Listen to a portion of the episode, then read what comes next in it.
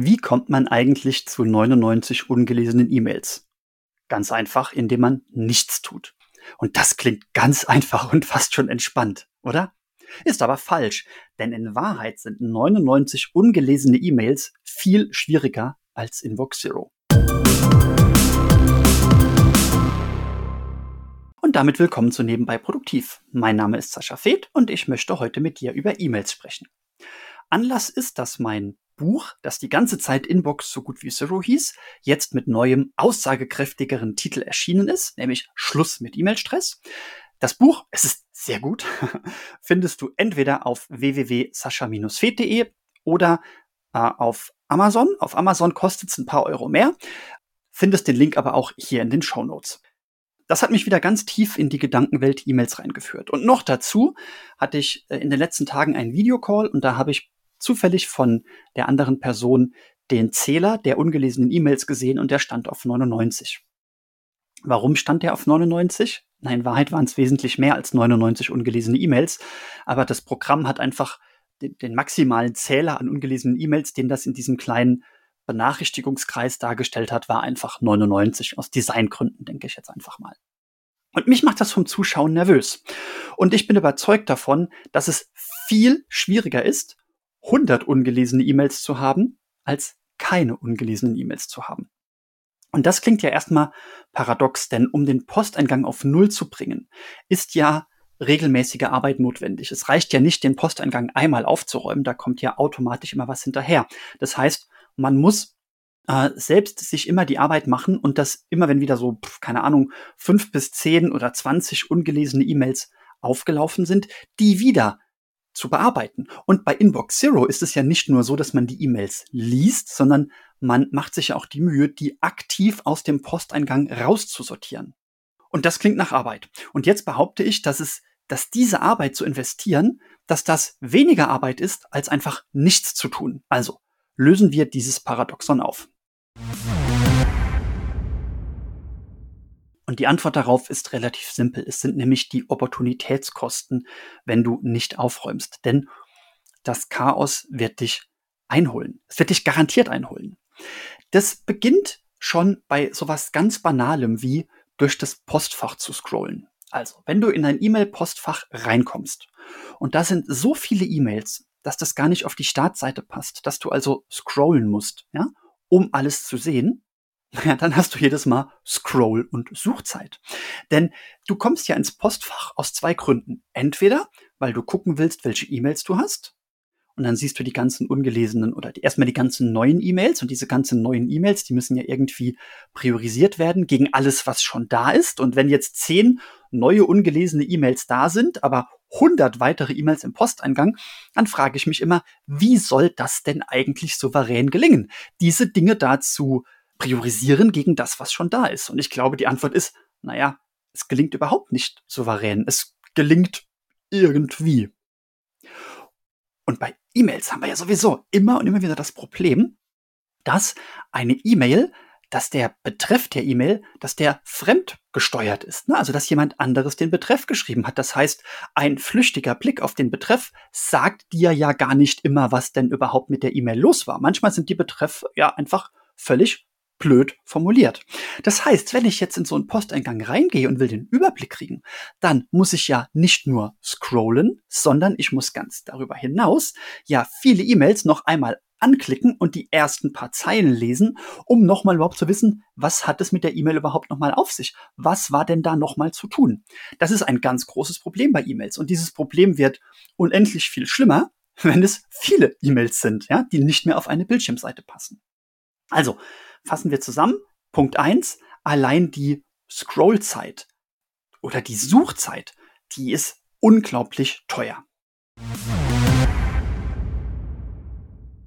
Okay, jetzt zweiter Punkt. Jetzt gehen wir mal zu den ganzen E-Mails, die vielleicht jetzt nicht brandgefährlich sind. Also äh, Leute, die ihren Posteingang so ein bisschen sich selbst überlassen, die kriegen es vielleicht trotzdem hin, auf die allerwichtigsten E-Mails zu reagieren. Weil ja, zugegeben, bei vielen E-Mails kann man aufgrund der Absenderin des Absenders schon sehr gut erkennen, ob das denn eine wichtige E-Mail ist oder nicht.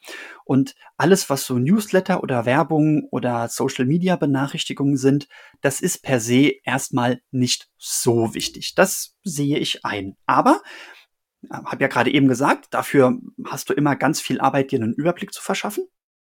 Jetzt gehen wir mal auf diese Prio 2 E-Mails. Da explodiert nichts, aber da verrottet einiges.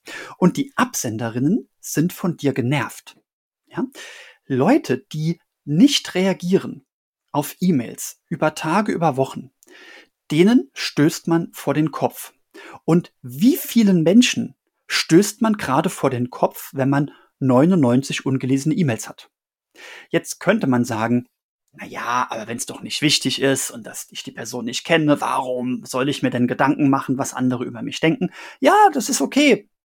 Es gibt genug Leute, wo ich sagen würde, ach, wenn die jetzt genervt von mir sind, äh, weil ich nicht sofort auf ihre E-Mail reagiert habe, so what, ja, sei's drum. Aber die Frage ist doch, wie finde ich denn heraus, wie vielen Leuten ich gerade vor den Kopf stoße, wenn ich 99 ungelesene E-Mails habe? Ja, gar nicht. Selbst wenn es so ist, dass ich 90 Absenderinnen und Absendern von diesen 99, dass es mir da völlig egal ist, ob ich ihnen vor den Kopf stoße. Was ist denn mit den anderen neun? Da ist es mir eben nicht egal.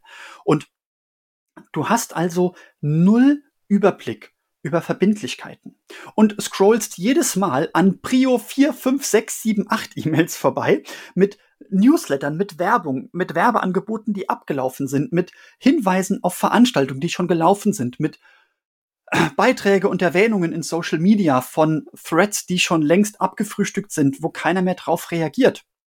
Und wie oft will man sich dann eigentlich noch von diesen E-Mails den Weg versperren lassen und da unzählige Male vorbeiscrollen, um sich die paar wenigen Rosinchen rauszupicken? Wenn man all das berücksichtigt, denke ich, wird relativ schnell klar, dass der Preis von vielen ungelesenen E-Mails, dass der zum einen in Suchzeit, in Orientierungszeit, also in Zeit gezahlt wird, und zum anderen wird der aber auch in mentaler Last gezahlt. Denn ich glaube niemandem, der sich beim Anblick von dieser 99 wohlfühlt. Vielleicht, weißt du, ich hatte als Student, war mein Konto mal überzogen. Das erste Mal, dass ich eine rote Zahl gesehen habe, bin ich erschrocken. Ja, wirklich erschrocken. Das zweite, dritte Mal hatte ich mich dran gewöhnt und so hat es relativ lange gedauert, bis äh, ich es als Student auf die Reihe gekriegt habe, mein Konto auszugleichen. Einfach weil ich mich an diese roten Zahlen gewöhnt hatte. War das eine schöne Situation? Nein. Bin ich irgendwie zurechtgekommen? Ja.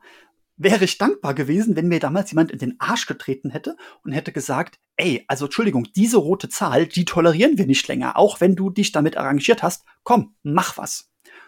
Und genauso sehe ich es auch bei E-Mails. Also auch wenn du oder vielleicht bist du schon ein E-Mail-Ninja. Ich hoffe, wenn du mir lang genug folgst, dann äh, folgst, dann klopfe ich mal auf Holz, dass du das schon alles im Griff hast. Aber falls nicht, bitte höre auf, den ungelesenen E-Mail-Zähler, den zu ignorieren, mit dem zu leben. Das ist kein schönes E-Mail-Leben. So, also, wie macht man es jetzt besser? Also zum einen ist es so, dass ich im Podcast hier schon äh, ganz, ganz oft darüber gesprochen habe, wie man es denn besser macht. Zum anderen ist es aber auch so, dass das natürlich auch alles in meinem Buch steht. Ich mache dir daher folgendes Angebot. Ich packe dir sowohl das Buch in die Show Notes als auch die letzten Podcast-Folgen, die sich rund um das Thema E-Mails gedreht haben. Dann suchst du für dich den zeiteffizientesten Weg heraus, um das Thema E-Mails in den Griff zu kriegen. Was wollte ich dir noch sagen? Ich wollte dir noch sagen, über was wir das nächste Mal reden. Einen Moment, wo ist mein Redaktionsplan? Oh ja, das nächste Mal, da habe ich auch richtig Lust drauf, äh, reden wir über Ängste, etwas zu verpassen, wenn du deinen Tag oder deine Woche planst. Das, äh, da habe ich auch schon richtig Lust drauf, seit langem so eine Folge zu machen. Und bis dahin, bis wir uns das nächste Mal hören, wie immer ein paar stressfreie Tage mit null ungelesenen E-Mails.